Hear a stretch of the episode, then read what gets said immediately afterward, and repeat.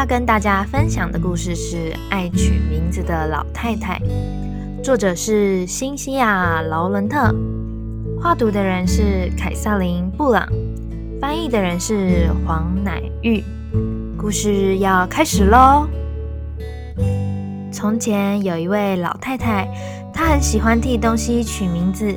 她叫她的旧车子贝奇，他叫他的旧椅子瑞德。他叫他的旧床铺罗山，他叫他的旧房子克林。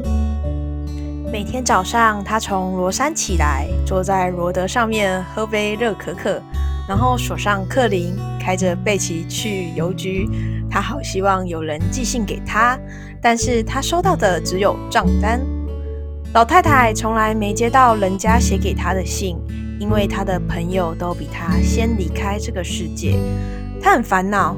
他一点都不喜欢孤孤单单的，没有朋友，没有任何他叫得出名字的熟人，所以他开始替东西取名字，而且他只替会活得比他久的东西取名字。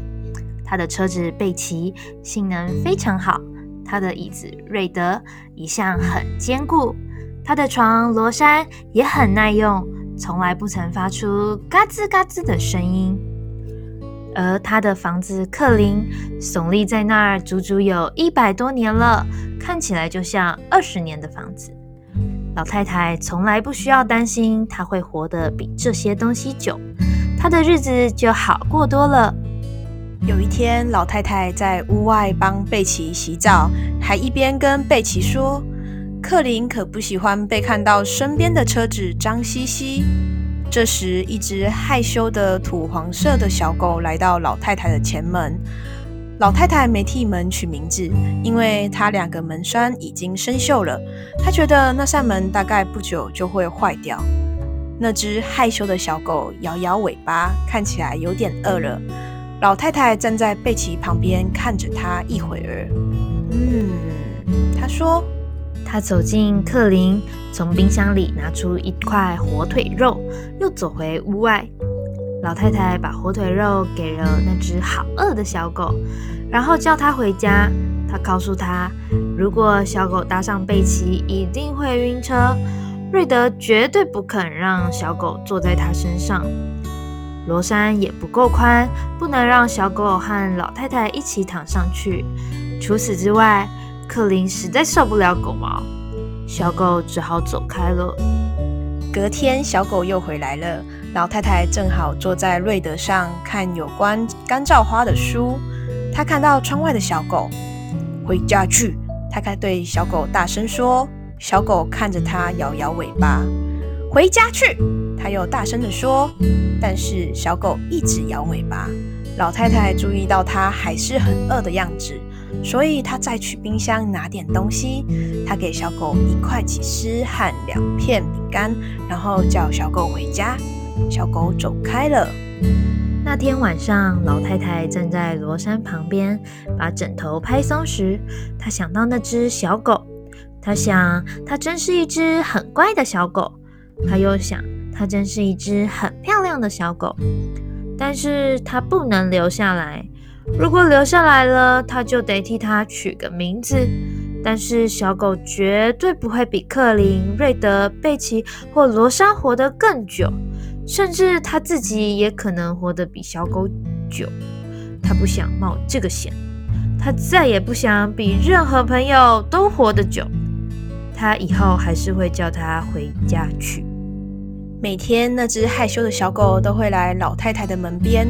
每天老太太都给它一点东西吃，然后叫它回家，小狗就会走开，但是隔天仍会回来。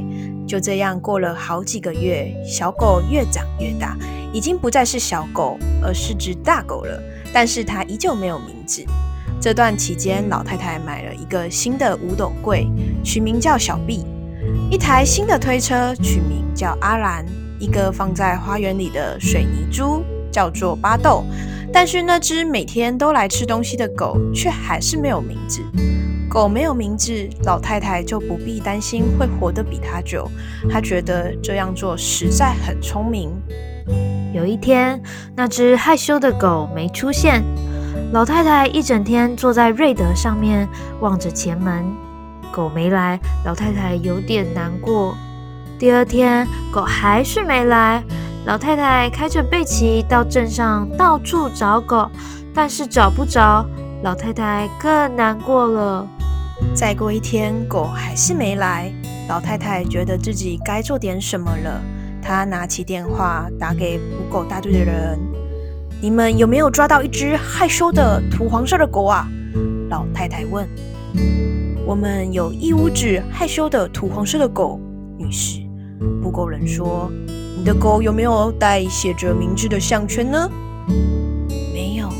老太太难过的说：“她挂掉电话。”老太太坐下来，想着那只害羞的土黄色的狗。它没有带写着名字的项圈，不管它现在在哪里，没有人知道它每天都会来老太太的家。老太太每天都会喂它吃东西，然后叫它回家。生活本来就应该一直都是这样，但是这只害羞的土黄色的狗没有戴项圈，没有名字，所以永远没有人会知道这些事情。老太太决定了，她锁上克林，开着贝奇去捕狗大队。她告诉捕狗人：“我来找我的狗。”捕狗人问狗的毛是什么颜色？土黄色。他说：“他问狗几岁了？差不多一岁。”老太太说：“然后他问狗叫什么名字？”老太太想了一下，她想起所有那些已经过世的亲爱的老朋友，仿佛看到他们微笑的脸，记起他们亲切的名字。她想到自己能够认识这些朋友，实在很幸运。她觉得自己是个很有福气的老太太，于是她告诉捕狗人：“我的狗叫做来福。”捕狗人带老太太来到一个满满是狗的院子，有白狗，有黑狗，还有土黄色的狗。老太太找了又找，终于看到她那只害羞的土黄色的狗站在门边看着贝奇。老太太大声呼唤着：“来福，你过来啊！”那只害羞的狗听到她的声音，就跑过来了。从那天起，来福就住进老太太的家里。老太太一叫它的名字，它就会跑过来。结果呢，这只狗搭上贝奇，并没晕车。瑞德很高兴让来福坐在他身上。克林其实也不太在意家里多了些狗毛。而每天晚上，宽敞的罗山都会让这只害羞的土黄色的幸福的狗，舒适的躺在替他取名字的老太太身边。故事就到这里结束喽。喜欢我们的分享，欢迎到我们的粉砖按赞追踪，和我们分享你喜欢的故事。